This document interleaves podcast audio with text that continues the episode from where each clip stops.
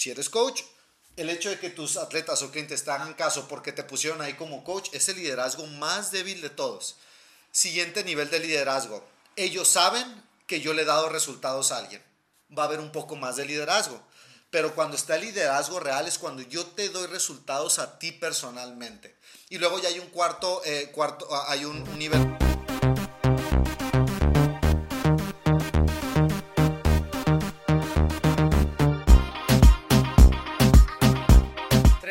2, 1 y estamos de vuelta para otro episodio más de los Mexican Brothers, esta vez con Dago. Saluda a la gente, Dago. Gente, Parece muy, que le tengo- buenas, muy, muy buenas tardes, días o a la hora que nos estén escuchando. ¿Qué Acuérdate de estarte acercando esto. Se le olvida al Dago cómo presentarse. Em, el día de hoy queremos hablar de la diferencia entre tres, tres roles principales dentro del box, dentro del afiliado a CrossFit y casi siempre hemos estado hablando desde el punto de coaching y hoy queremos hacer lo mismo.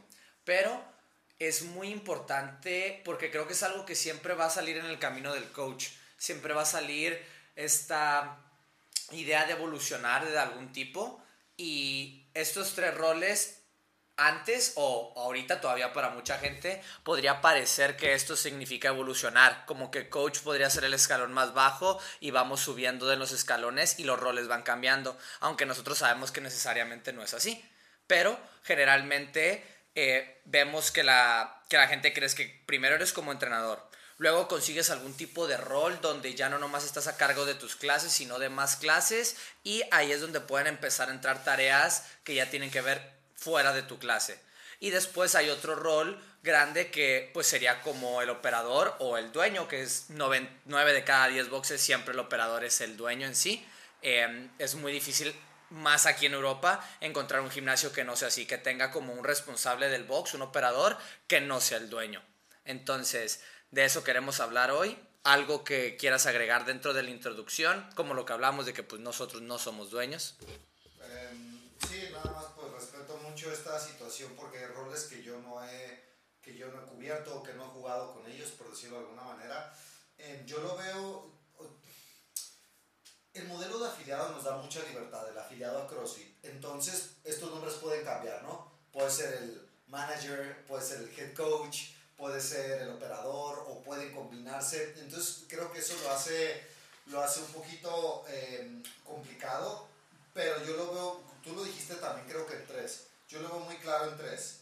El técnico, el manejador y el CEO o el visionario. Entonces sería, el técnico podría ser el coach o la persona que está arreglando los coaches. Eh, después está la persona que maneja a los técnicos o que tiene que hacer que todas las operaciones del día funcionen bien. Y luego está la parte del el visionario o el que está empujando la imagen, por decirlo de alguna manera, no la imagen, la vis- el, visionario que está empujando el avance de la empresa, el crecimiento o- o- o como le queramos eh, llamar. Creo que un problema muy grande es que creemos que pues lo que tú dices simplemente, ah, soy técnico, ahora sigue esto, ¿no? Y no va tanto por ahí. Entonces creo que es un tema muy interesante y al mismo tiempo un poquillo complicado por lo nuevo que es este negocio del CrossFit y lo libre que es ese negocio.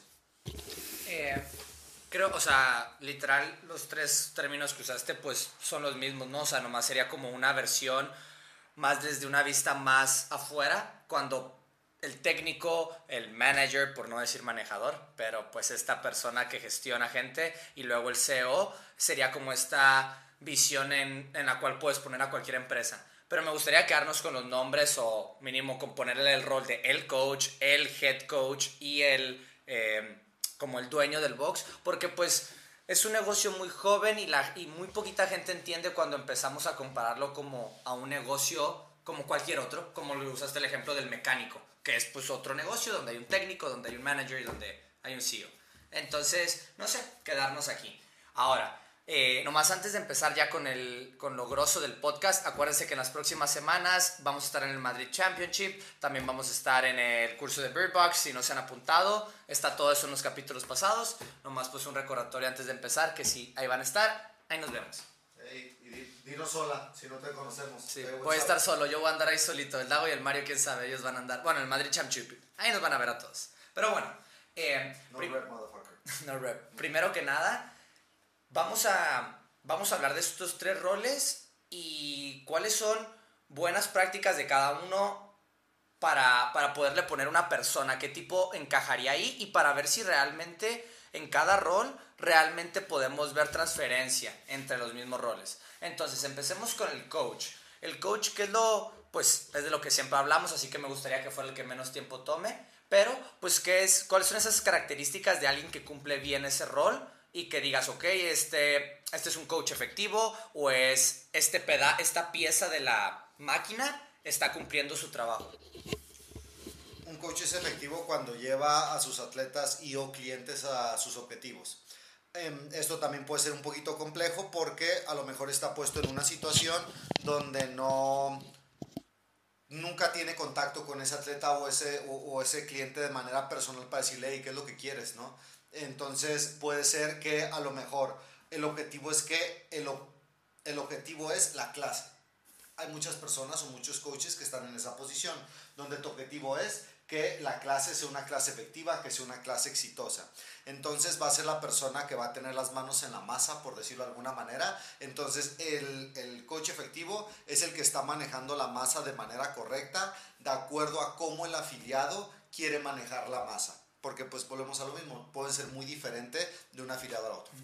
Ahora, eh, a final de cuentas, de, sin importar cuál sea la visión o, cómo la empresa o el gimnasio quiera dirigir a sus coaches, eh, siempre va a estar la recepción de los clientes, cómo ellos lo reciben. Entonces, ¿cuáles son esas características que tiene que tener un buen técnico, un buen entrenador para que sea efectivo? Porque siempre va, va a tener cierta libertad dentro de esa limitación de su clase. Entonces, hay ciertas cosas o características que podemos encontrar que en ese trabajo son necesarias que en el trabajo en los otros no. ¿Sabes? Que sean específicas para el coach. Un ejemplo claro es esa habilidad humana. En el más importante yo creo que tiene que ser en el del entrenador porque es el que va a estar con los clientes y tratando de empatizar. Entonces es una nomás para entrar en, en esta generalización de descripción. Eh, de cierta manera no estoy de acuerdo con lo que dijiste porque creo que ahí tú dijiste una y pues podemos hablar de los seis criterios de un coach efectivo que se hablan en el nivel 2 de CrossFit. Pero también hay veces que veo, no sé, una programación que tiene dos partes de fuerza más un workout que digo, está sofocando al coach. No, no puede hablar con la gente, porque nada más es, hagan esto, ahora hagan esto, ahora hagan otro. Puedes sonreír, puedes tratar de empatizar, puedes asistir a las personas para que digan, hey, ¿sabes qué? Me encantó cómo me trató este coach. Pero sí veo cómo hay maneras de asfixiar la efectividad de un coach o cómo puede o cómo puede él representar que es un buen técnico y cómo hay maneras en las que los puede liberar. Ahora, hablando de que un coach vamos a tomar en cuenta que un coach no está siendo asfixiado, tiene por lo menos un mínimo. Em, haría sentir bien a las personas, se la pasarían bien, crearía esas relaciones de las que tú estás hablando. Tendrían, mejorarían, veríamos mejoras, veríamos marcadores que están mejorando, podemos hablar de qué tipo de marcadores, pero de alguna manera yo puedo medir que esto está ayudando a llegar al objetivo de las personas. Eh, y creo que también podemos decir en este técnico en especial, no, es, no se queda estático, sigue mejorando. Eh, y creo que también por lo que hace este tipo de técnico, el coach, es necesario. Si tú simplemente, ¿sabes qué? Eh, no sé, yo saco mi level 1, no vuelvo a leer nada más sobre coaching, te vas a quedar estancado y tus clientes va a llegar a un punto donde pues ya no hay nada más que reciban de ti ya, se acabó. Se acabó lo que tenía que dar el Dago, ya simplemente va a seguir dando thrusters y burpees. No les va a poder seguir dando mejora tras mejora, eh, buscar un nuevo objetivo, eh, mejorar cosas que están fuera de la hora del, del, del entrenamiento, etc. Eso es lo que yo diría que un buen técnico hace, de manera un poco general, no, muy general. Sí, eso es lo que te iba a decir, creo que es demasiado general en el sentido de que mejora constante, eh, es una que se la podría poner a cualquier rol o a cualquier profesional de cualquier tipo, donde pues, quiero ver mejora constante del dueño, quiero ver mejor constante del manager, quisiera verlo de cualquier parte. Entonces, por ejemplo, un técnico se me hace que, primero que nada, tiene que ser de, de tiene que estar muy presente en el día a día. Su mente debe de estar muy enfocada a poder, en lugar de estar viendo lo que va a pasar en mucho tiempo, como podría ser más un visionario, se tiene que enfocar mucho a el día de hoy, cómo vamos a hacer esa mejor calidad. cómo vamos a transformar el día de hoy sin importar lo que va a pasar mañana para entregar un mejor, mejor servicio hoy. Pero esto es simplemente un pensamiento que me viene de, de cómo limito algo que es bueno para este, pero que no se transfiera tanto a los demás. Porque creo que, por ejemplo, para el visionario, para el dueño de un box, no es lo mejor estar enfocado nomás en el día a día, sin tener un plan, sin tener en, el, en la vista grande. Que viéndolo al otro extremo, pues tampoco el técnico, ¿no? Pero eh, tiene que tener un enfoque mucho más presente del momento que lo que creo que el visionario. No sé qué pienses de esto. Sí, eh, creo que seguimos dándole vueltas a lo mismo y no estoy de acuerdo porque un visionario que solo ve qué viene y no ve dónde estamos, es como no sabes de dónde sales. Entonces, pues ¿a dónde vas? Voy a Roma. Pues ¿estás saliendo de Madrid o estás saliendo de Estocolmo? No es lo mismo. No es lo mismo de dónde está saliendo, por decirlo de alguna manera. Creo que mm, algo donde sí podemos ver lo, que sí podemos decir, esto lo va a hacer el técnico y no lo van a hacer los otros roles, va a ser el servicio de cara al cliente diario. Eso es lo que sí el técnico solo lo va a tener. Es la persona que va a estar viendo cómo llega Susi a su clase de las 5 es quien va a saludar a Susi, es quien le va a dar su entrenamiento y a lo mejor, ojalá, pueda ser quien hable con Susi después de su entrenamiento. Entonces creo que sí, eso es algo que podemos definirlo. A lo mejor alguien que está en modo manager o manejador va a tener contactos con, contacto con los clientes, pero no es de esa manera periódica como el técnico, que se está, está viendo al cliente todos o casi todos los días. Entonces, la cara hacia el cliente creo que puede ser en este caso el, técnico, eso sí, bueno, la cara y el proveedor del servicio. Entonces, creo que eso sí podemos separarlo un poquito más. No sé qué opinas. Eh, sí quiero pasar al que sigue, nomás porque me preguntas, creo que, o sea, lo que yo estaba diciendo no es lo mismo a lo que dices que es lo contrario. O sea, que me dijiste que no estoy de acuerdo porque un visionario tiene que estar viendo dónde estamos y a dónde vamos, pero su enfoque está a dónde vamos, no está en lo que está pasando hoy. Y el técnico, al revés, sí tiene que saber a dónde vamos, pero lo que más le importa es lo que está pasando hoy. Ese era más mi punto, pero la idea es pasar a justamente, no quiero que se nos vaya, es justamente lo que acabas de decir tú. Una cosa es el técnico que está trabajando con gente que puedo decir, entre comillas, que está abajo de él, digamos en la jerarquía de conocimiento, ¿no? Como que todos los clientes están abajo en cierto sentido porque el técnico es el que los guía, en este caso de el coach, ¿no? El coach los está guiando a ellos y ellos reciben guía de su coach. Pero cuando pasamos al gestor o al manager, manejador, como le pongamos, ya empieza a implicarse donde tienes que manejar a personas y tienes que tratar a personas y dirigir a personas que estamos en casi casi en el mismo escalón. Por ejemplo, cuando ya todos somos coaches, a ti te ponen el rol de head coach y tienes que ayudar a que todo el equipo crezca, pero ya no estás hablando con clientes. Tu manera de comunicarte, tu manera de pedir cosas, todo esto empieza a cambiar. Entonces, aquí es donde me gustaría que empezamos a tener la conversación de el caso clásico, más que hablar de tecnicismos, de el caso clásico de el entrenador, que pues es muy buen entrenador y le dicen, hey, vas a ascender y ahora te va a tocar manejar entrenadores y cree que literalmente es como que una versión más arriba cuando realmente estamos entrando en un juego totalmente diferente. Sé que no hemos podido hablar de, digo, nosotros no podemos hablar desde la experiencia como dueños de un afiliado, pero sí como manejadores de personas. Hasta este escalón diferente, creo que nos ha tocado vivirlo de diferentes maneras. Si quieres, empieza tú hablando de, de todo de lo que te viene a la mente después de esto que digo yo y ya yo te puedo contestar.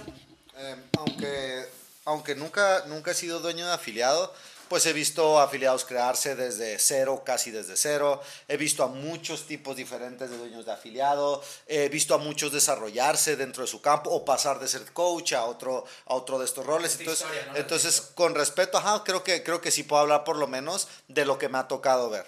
Primero, eh, como estamos hablando de pues en qué trabajo está o qué va a cambiar o está en un rol y luego cambiar a otro, primero veo varios errores, eh, varios errores contundentes o muy fuertes. Primer error, contratar a personas y quererles inventar un trabajo o tener un trabajo y contratar a una persona adecuada para ese trabajo. Por ejemplo, si tú quieres contratar a un coach tiempo completo y te gustaría que no solo hiciera coaching, a lo mejor es, hey, vas a dar clases y tú también tienes formación o eres bueno para las redes sociales. O, hey, ¿sabes qué? Eres coach y también resulta ser que eres fotógrafo, lo que sea. Entonces, aquí es donde hablamos de que podemos hablar un trabajo con diferentes facetas, pero eso ya se estableció desde antes de que entre la persona, porque es la persona adecuada para este rol. No es, hey, tú, vamos a hacer esto, y luego, ¿qué te parece si ahora hacemos esto? Es, no tiene nada de malo con que las cosas cambien, pero lo que veo es que pues falta claridad de ese lado. Y eso también lo llevo a lo que tú acabas de decir, que es, estás en un rol, vas a cambiar otro rol y simplemente es, hey, pues estás bien cabrón como coach, ¿no? Pues ¿por qué no te haces head coach? Eso es de lo que... Entonces, eso yo lo veo como que falta de claridad, igual que lo que acabo de decir.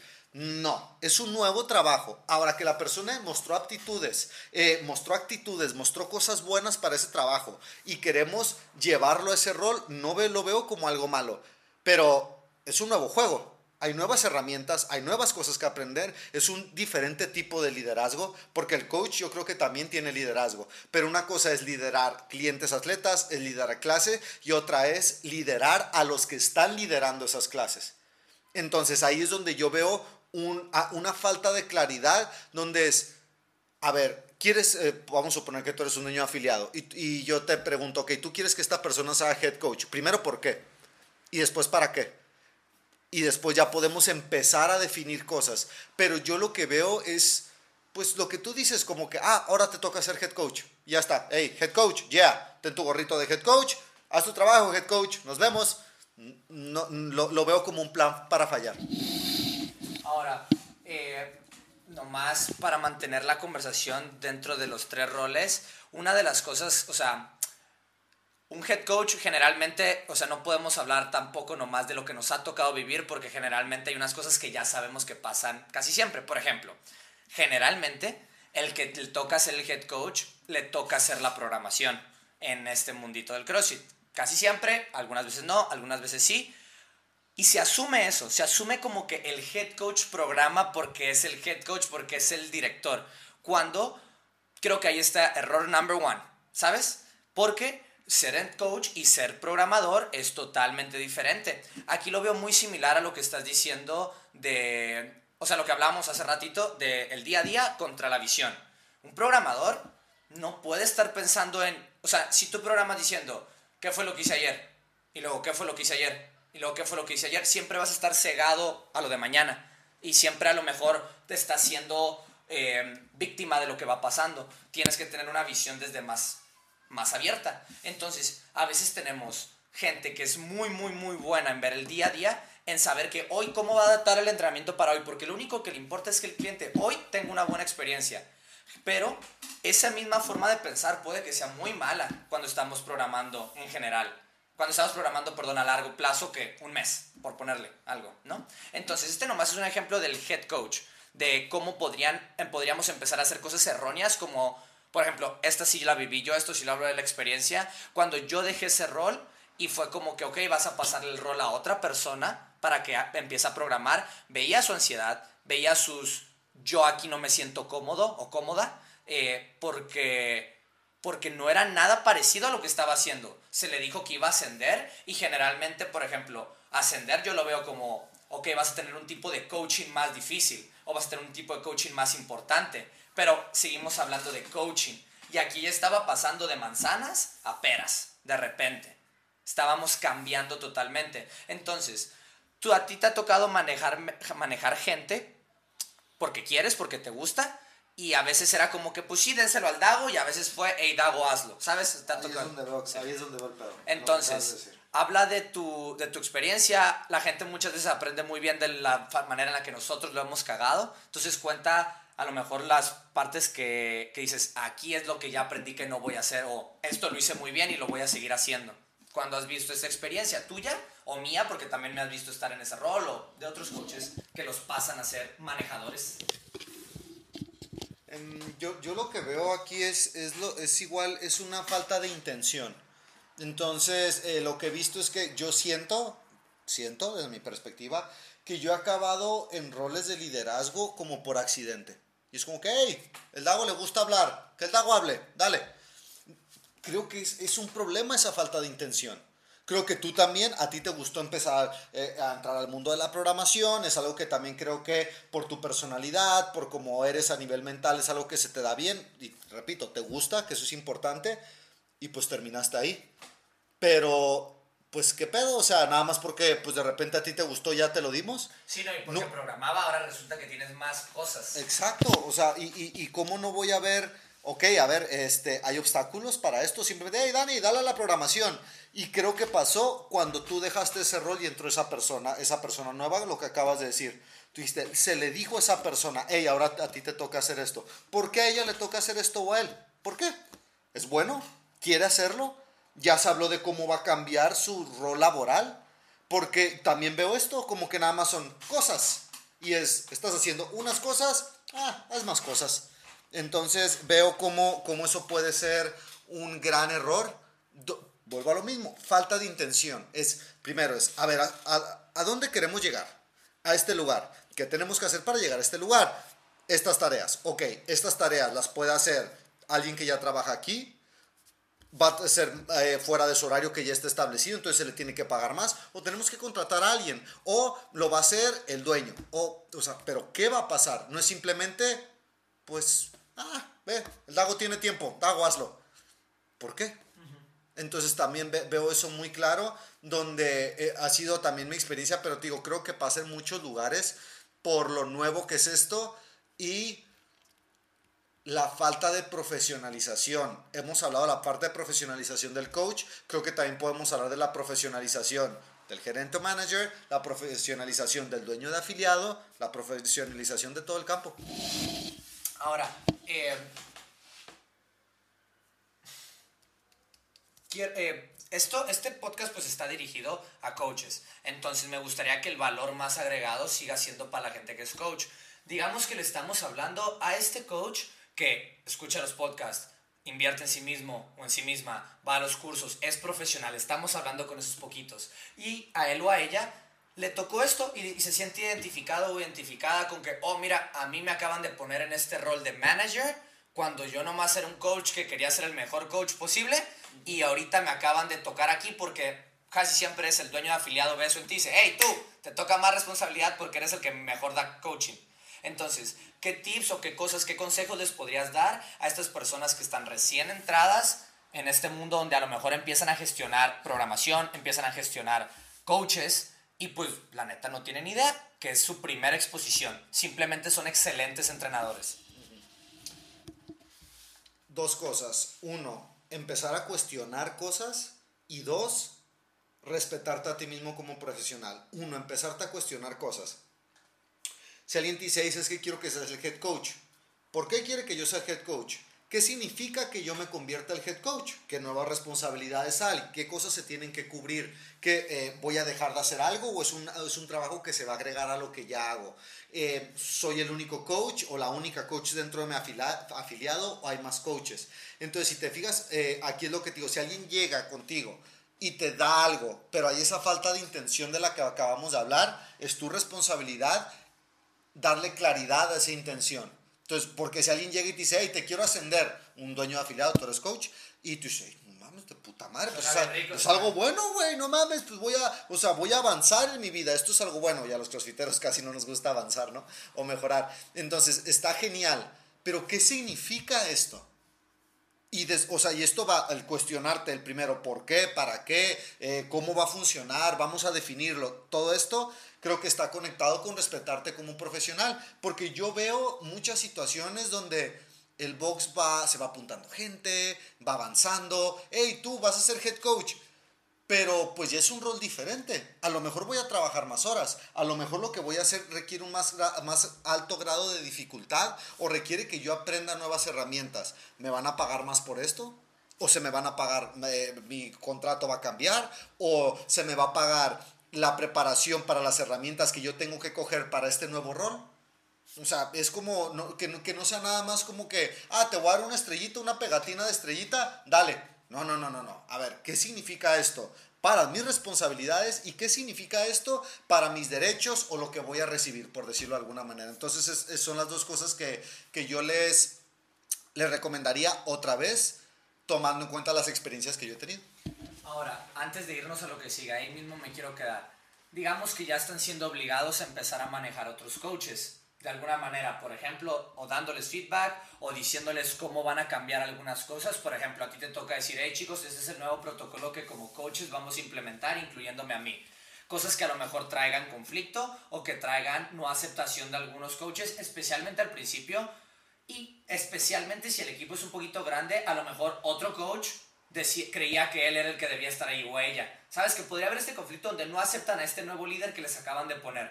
Entonces, ¿cómo les aconsejas poder pues ponerse, poder ser más, poder ser un mejor líder? Porque tienen que ser líder ahora de sus compañeros. Entonces, uno dos tips de así es como tú has encontrado que sea una mejor manera de liderar, pero este caso específico donde ahora son tus compañeros, ya no es clientes.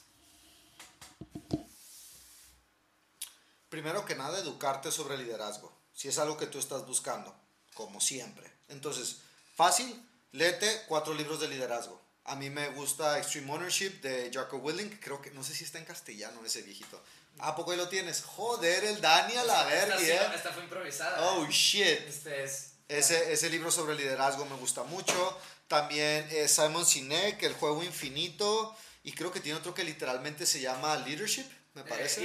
leaders, Eat Last. Ah, Leaders Eat Last, sí, los, los líderes comen. El último también tiene eh, charlas en TED. Es más, si no quieres leer, bueno, exacto, ponle, güey, ponle liderazgo en YouTube, güey, ponle leadership, en, o sea, en inglés con subtítulos. Está, o sea, ya no, hay, ya no hay excusas para no educarnos. Entonces, primero, edúcate.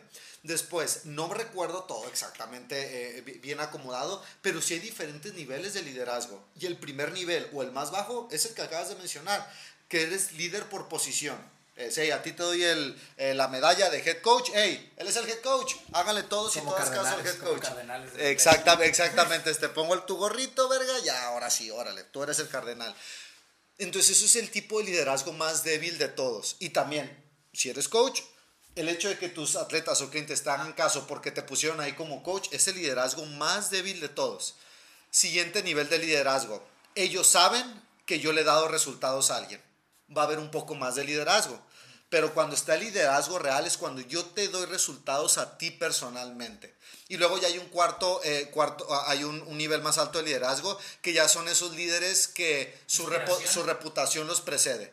Por ejemplo, creo que dentro, de, dentro del mundo del liderazgo, especialmente en Estados Unidos, si tú dices el nombre de este güey, Jocko Willing, todos, ah, oh, Jaco, yeah, yeah, Jaco, Jaco, Jaco. Y si llega el Jaco y te empieza a hablar de liderazgo por la experiencia que sabes que tiene, por los resultados que ha dado, lo vas a escuchar, güey o pues, no sé, Vince Lombardi, de esos coaches de fútbol americano que son famosos a través de las épocas, porque han dado tantos resultados que ya pues simplemente se acepta su liderazgo, pero normalmente creo que no, no es normal incluirlos en estas conversaciones porque pues son 0.1%, o sea, la idea es llegar a ese punto, ¿no? Pero es complicado y son personas que han llegado a través de una vida a ese punto, a ese nivel de liderazgo. Entonces, si no te están haciendo, si, si no quieren ser liderados por ti, significa que todavía no respetan tu liderazgo, que estás en el primer nivel de liderazgo. ¿Qué es lo que tienes que hacer? Mejorar e idealmente darle resultados a esos coaches. Entonces, si yo logro darle resultados a coach Daniel que no quiere aceptar mi liderazgo, pues, cuando le dé resultados se va a poner bien cabrón que no quiera mi liderazgo. Porque dice, a ver, bajo el liderazgo de esta persona, yo estoy mejorando, a mí me está yendo mejor. Ok, yo quiero que el Dago lidere entonces. Y eso es una gran ventaja y al mismo tiempo creo que un gran problema para muchos malos líderes, porque es, hey, ¿por qué no me hacen caso? Porque tu, el liderazgo te lo ganas. No te lo, o sea, no es como que yo me lo merezco. No, no, no, no, no. Te lo ganas, güey. Y te lo ganas constantemente con acciones. Me acuerdo de las historias que cuentan en ese libro. Güey, esos líderes pues, arriesgan su vida por liderazgo. Entonces creo que ahí es, es, algo a lo que le tendría que poner atención esta, esta persona. Y si es algo que quiere, tiene que hacer que la, para que para la gente sea evidente eso. Entonces, si yo quiero ser un líder, para ti tiene que ser evidente que yo estoy trabajando en mi liderazgo. Porque está bien fácil de respetar a alguien que está trabajando duro. Está bien fácil de respetar a alguien que es evidente que lo está intentando. Sí, eh, estoy de acuerdo. Yo quisiera agregar intención y comunicación. Eh, y combinarlas, comunica tu intención. Ah, yo me imagino, no me imagino, yo lo hice, o sea, cuando intenté liderar a mis primeras, el primer día a los clientes en, en la afiliado donde estoy ahorita, pero lo haría exactamente igual si me lo pusieran con un grupo de coaches, tipo con tres coaches, es empezar hablando, comunicando lo mejor posible mi intención. Esto es lo que quiero hacer, por esto estoy aquí. Estoy aquí porque quiero que mejoremos todos. Estoy y aparte ser bien vulnerable. Y vulnerable no significa que te puedan dañar, sino literalmente ser vulnerable significa que no te pueden dañar porque no tienes problemas con enseñar. Y es enseñar en este sentido. Si tú fuera, si le estoy hablando a esta persona que es la primera vez, comunica tu vulnerabilidad. Chicos, es la primera vez que hago esto. Puede ser que la cague, pero quiero que sepan que mi intención es ayudarlos lo mejor posible. Así que nomás quiero que vean que nunca va a haber problema, que se trata de mejorar. Si alguna vez tenemos conflicto es por mejorar entre todos. Entonces nomás que nunca se nos olvide que somos del mismo equipo y aquí estoy para ustedes. No sé, me puse medio romántico en la explicación. pero es, o sea, es muy simple, no es fácil, pero es muy simple lo que tienes que hacer en, con estos dos puntos. Comunicar y siempre dar tu intención.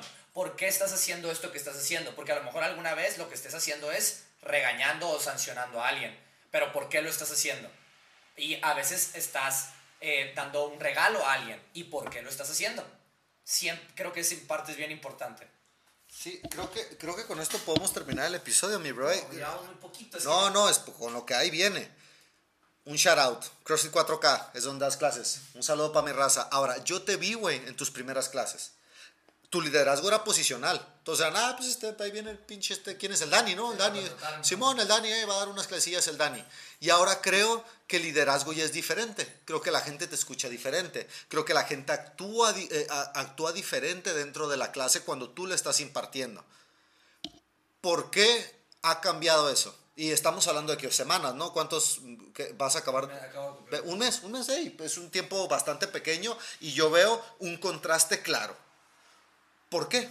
¿Por qué tu liderazgo no se quedó en el mismo punto?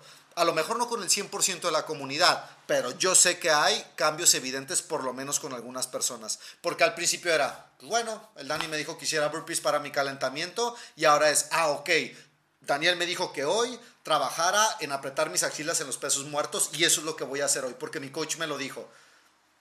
¿Cuál tú crees que ha sido la diferencia? Eh, ya tuvimos literal esta conversación de la intención, la tuve con ellos en un mensaje del día al final de la clase, fue, quiero decirles mi intención ahorita, mi intención siempre es mejorar. Chicos, hoy no te, por ejemplo, vi a, a la cara a alguien, a un cliente, le dije, hoy no los dejé, pero se lo estaba diciendo a él, no los dejé hacer keeping, eh, digo, no los dejé usar goma en los dips y vi que no les gustó y es porque mi intención siempre va a darles ser que mejoren lo más posible. Y lo que les puse a hacer, bajo mi criterio, es lo que va a hacer que los em, mejoren lo más posible. Entonces, que sepan que siempre la intención va a ser esa. Entonces, ahorita, aunque sea restrictivo, aunque sea, hey, no vas a hacer esto, saben por qué no van a hacer eso. Entonces, eh, de tu pregunta que venía de por qué crees que cambió, creo que viene desde esa intención. Y ahora, ahí, ahí, ahí yo veo una acción de tu parte de liderazgo clara. Primero, fuiste honesto Segundo, em, te abriste a la crítica, o sea, te, te, pusiste en una posición donde es derecho, sé que no les gustó, güey, que no pueden usar las gomas, y, y, te vulnerabilizaste al mismo tiempo porque estás delante de todos. Ahí dicen los españoles, te montan un pollo viejo a la verga entre todos, es, güey, qué pedo, pero las gomas y que esto. Pero vuelvo a lo mismo, está bien difícil no respetar a alguien que hace eso.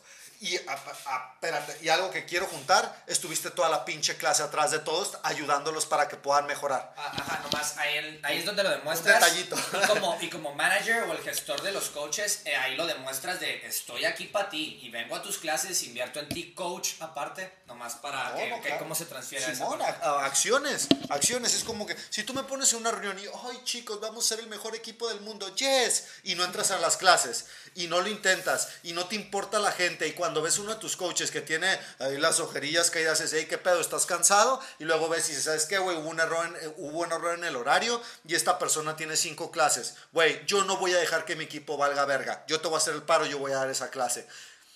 Un ejemplo inventado, ¿no? Pero son acciones, güey. Entonces tú estás mostrando tu liderazgo, no solo estamos hablando bonito. El, pues el liderazgo de coach es en la clase estás moviendo el culo para realmente intentarlo y que para la gente sea evidente que las estás tratando de ayudar como manejador. Es, evidente que estás interesado en las personas que están manejando y como CEO realmente te, te preocupas porque todo tu equipo pueda florecer junto con el proyecto. Eso es como, como veo lo, lo que tú hiciste, como lo veo trasladado a los tres roles.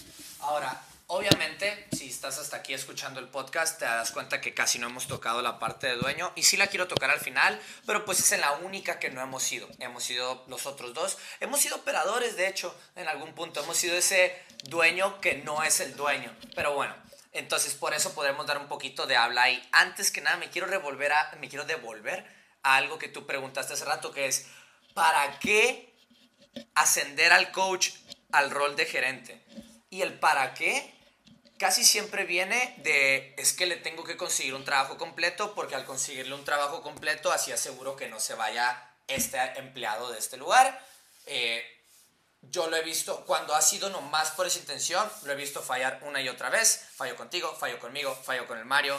Tengo ejemplos más en mi cabeza y no falló con nosotros en, en el último box, falló con nosotros en los últimos cinco boxes, porque simplemente había, llegamos hasta un cap donde ya no había más progreso y pues cambio y cap y más progreso y hemos estado hasta donde ahorita otra vez estamos progresando y pues si llega el cap llegará, ¿no? Pero bueno, mi punto con esto es que el para qué siempre es, ok, tengo un excelente entrenador, pero no puedo dar ocho clases al día, lo quiero aquí, quiero que, quiero que viva de esto, quiero que sea un profesional. Entonces, pues vamos a hacerlo un gerente. La mitad del día hace cosas de gerente y la mitad del día hace cosas de coach. Entonces, vamos a resolver esta problemática entre los dos.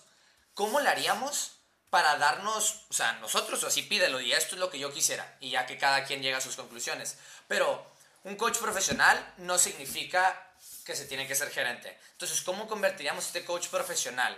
Ni siquiera se trata de las 40 horas en sí. Se trata de, vives de esto, eres un, o sea, todo, todo tu dinero viene de esto, trabajas tiempo completo aquí, pero tiempo completo puede ser 30 o 40 horas. Pero eso, es tu trabajo y nada más, tu profesión. Entonces, digamos que la mitad, 20 horas de clases, es el límite que yo podría decir a la semana porque es justamente donde estoy ahorita y digo, tengo que manejar muy bien mi vida para poder estar bien con 20. Entonces, hay gente que dice 25, yo digo 20. 20 clases es el límite. Ahora, mínimo tenemos que, o sea, por mejor que te paguen la clase, eh, que ganes por esas 20 clases 1.200 euros al mes. Tenemos que poner un número. Y estamos en España. Estamos en España, impuestos, todo eso, la gente ya lo sabrá. En Estados Unidos es totalmente diferente. Este número sería bajísimo, ¿no? Pero digamos que de las puras clases ganas 1.200. Ganas 1.200.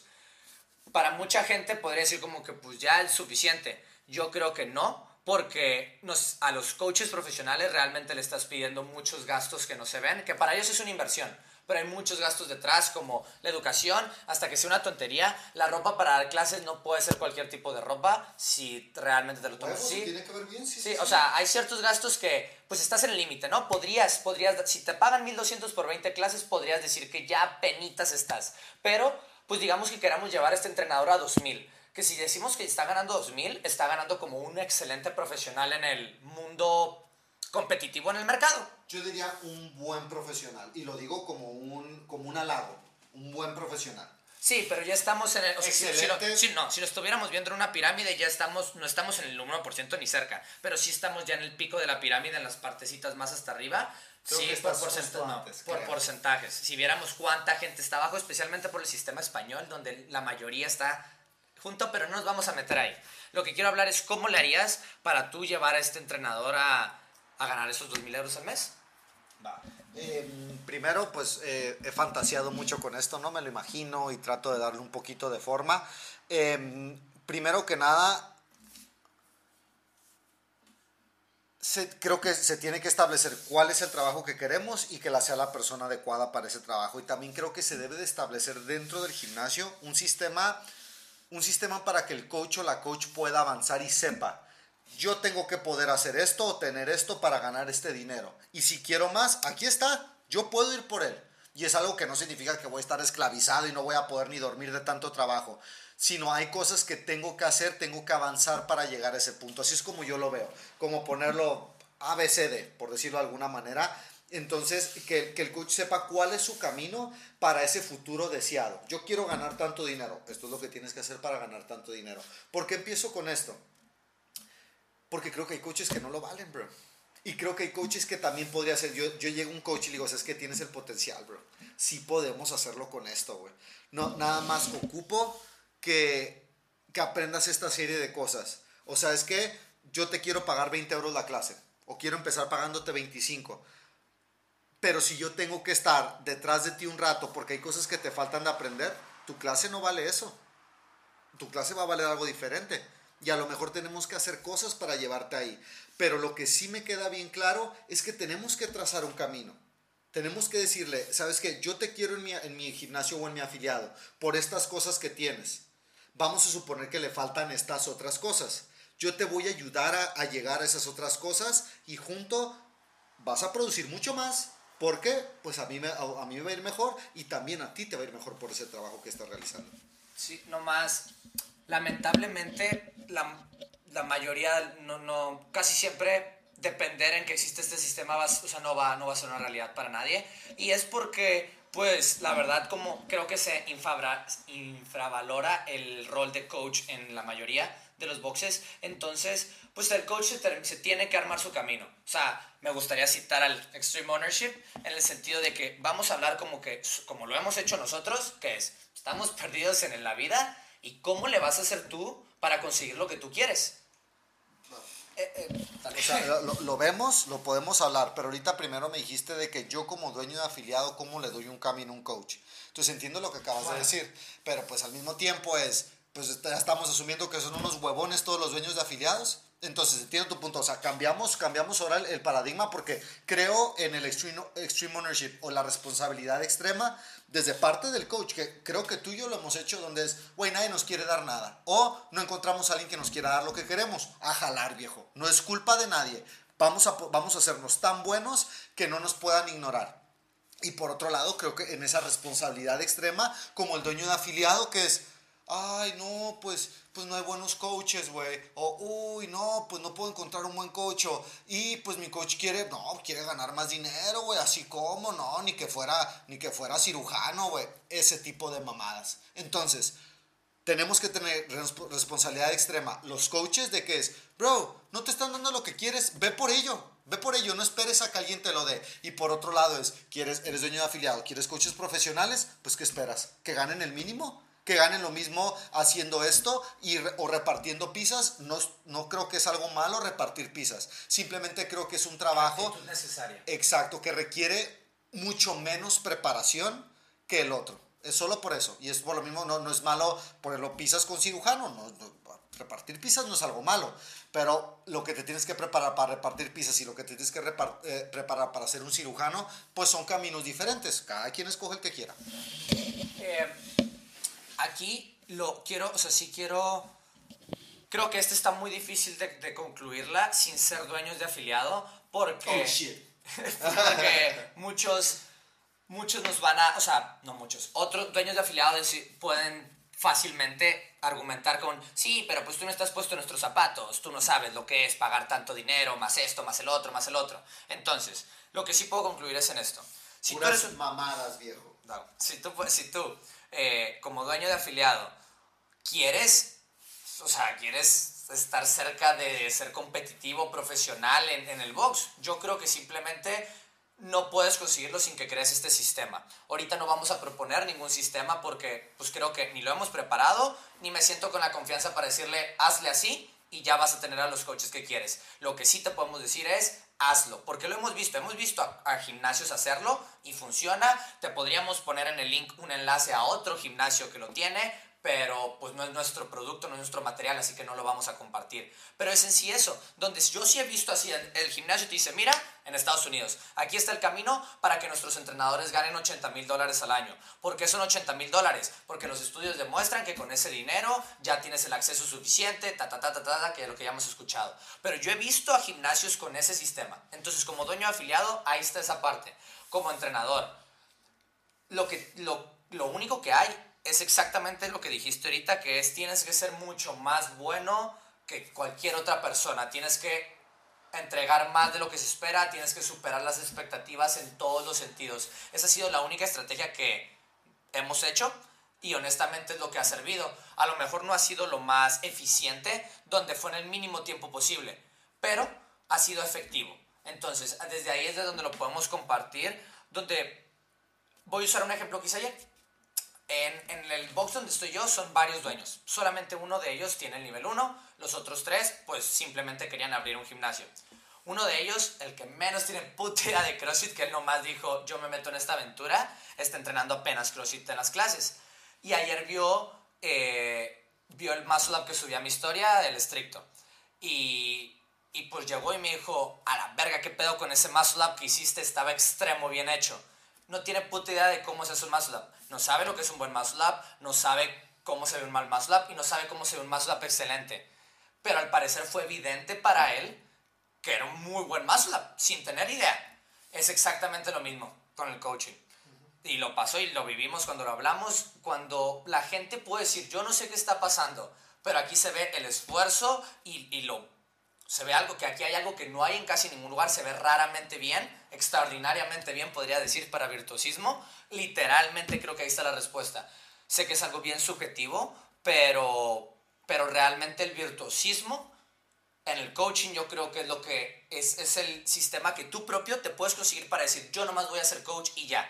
¿Por qué? Pues honestamente hay formas más simples o más fáciles, no sé si fácil realmente es la palabra correcta, pero eh, yo me armé mi propio trabajo tiempo completo, siendo programador, siendo coach, dando PTs y terminé trabajando tipo 36 horas a la semana, ganando no 2000, pero pues cerca de, y llené mi semana, pero pues sí me lo creé con más cosas que no eran coaching nomás. Y me di cuenta que no quería hacer eso, que no quería hacer todas esas cosas, porque me obligué no más por el dinero, no más por buscar ganar lo que quería ganar como coach profesional. Tuve que prostituir mi coaching, como decir, ok, pues voy a hacer PTs, no más por el dinero, voy a empezar a buscar cosas que crear, y por qué no nomás podríamos ser coaches. Ahorita es la primera vez que nomás hago coaching y ya, no más coaching. Pero el punto es el virtuosismo. Literalmente, o sea, si quisiéramos ponerlo en, en, qué es lo que estamos buscando, virtuosismo en el coaching. Antes de acabar, sí quisiera terminar con que dijéramos algunas cosas de owner, de dueño, de afiliado, eh, y que creo que algunas que no son debatibles, nomás para hablar de qué significa estar ahí. Estar ahí creo que es el, es el rol más eh, individualmente más difícil, porque creo que como en la guerra de estos, o en cualquier eh, grupo va a haber momentos de crisis, en cualquier equipo que está en una batalla. Y la batalla sería como este crecimiento. Siempre va a haber un momento de crisis, siempre va a haber conflicto, siempre va a haber un momento duro. Y en esos momentos duros, donde está más difícil mantener el control, donde está más difícil mantener la calma y ver la visión y entender todos los factores, ver todas las partes posibles, el, él o la que tiene que estar templado, tranquilo y listo para ponerse a todos los demás en la espalda es el dueño. Por eso es tan difícil. Porque creo que la característica más dura es que tiene que ser un individuo que está tan completo, que está tan tranquilo que se puede enfocar en los demás. Que es el que es un puesto bien jodido, porque a ti nadie, a ti nadie viene contigo a, a decirte, ¿cómo estás? ¿Estás bien? Tienes que ser el que tú solito te reconfortas a ti mismo, te trabajas a ti mismo, creo que esa podría ser como que la característica más grande de este, del, del líder del líder del orden más alto, ¿no? Porque todos somos líderes de, de, algún grupo dentro de estos tres roles, pero este es como el líder del orden más alto. Entonces, ¿qué, qué otras cosas o qué, qué piensas con esto sobre las características de lo que hacen a un dueño o un owner que no, que no las necesitan tener un operador o un coach? Que creo que es esta, que para mí esa es la principal donde lo he visto que esto hace o desploma al dueño. El hecho de estar, de él es, él o ella es la que tiene que estar bien por dentro antes de poder estar allá afuera. Sí, o sea, creo que, o sea, estoy de acuerdo con lo que dijiste, a lo mejor solo voy a repetir, pero yo creo que lo más difícil es, es que tú eres el líder. Si las cosas salen mal es tu culpa, si las cosas salen bien, bien hecho equipo y es, y es complicado, es complicado. ¿A qué te refieres con eso? De que si yo soy el líder y salió mal la misión, yo soy el culpable de que haya salido mal. Y si las cosas salieron bien o extremadamente bien, el equipo es el que se lleva el crédito. Entonces creo que esa parte es dura. También tú estás encargado de, de motivar o empujar a las personas y cada persona se, motiva de manera diferente, cada quien quiere cosas diferentes. Entonces estás trabajando con humanos y los humanos somos muy complejos relativo a otros seres vivos que conocemos. Entonces, em, eso es lo que yo veo que es bien complicado. Y también una falta de lo que tú dijiste, eso de que yo tengo que estar bien. No sé, yo creo que sí, creo que todo es de dentro hacia afuera y que tienes razón. Pero lo veo claro donde pues el liderazgo es pelear constantemente porque todo el equipo esté lo mejor que se pueda. Como ser un papá laboral, por decirlo de alguna manera, una mamá laboral. Y si algo está cabrón en esta vida es ser papá o ser mamá. Entonces, eso es lo que yo veo. Y a lo mejor esto es muy joven o, o esto es algo muy... Algo que, que, con mi vista limitada, ¿no? yo solo veo esto. Pero en el caso de CrossFit, no veo a un dueño que no entrene y o tenga altos conocimientos de coaching. Porque es un negocio muy peculiar y lo he visto donde yo he dado clase en, alguna, en un afiliado y, y que me digan, hey, súper bien hecho, Dago, clase perfecta. Y yo sé que ni cerca.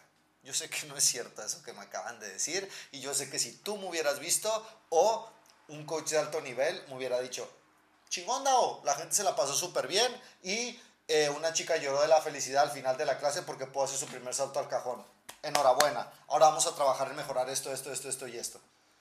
Eso es, eso es lo, que, lo que a veces como que digo, creo que, creo que todavía no hemos llegado a un punto donde podamos tener eh, CEOs, CEO o líderes del más alto orden, como tú dices, que puedan estar desvinculados. Creo que si hay empresas tan grandes, no sé, que a lo mejor Coca-Cola, dices, pues, güey, yo no sé nada de bebidas azucaradas, güey, no sé nada de esto, pero sé de marketing, sé del otro, ta, ta, ta, ta, ta, ta. A lo mejor es porque somos muy chicos o yo simplemente estoy muy verde en este mundo, pero no he visto a ninguno todavía.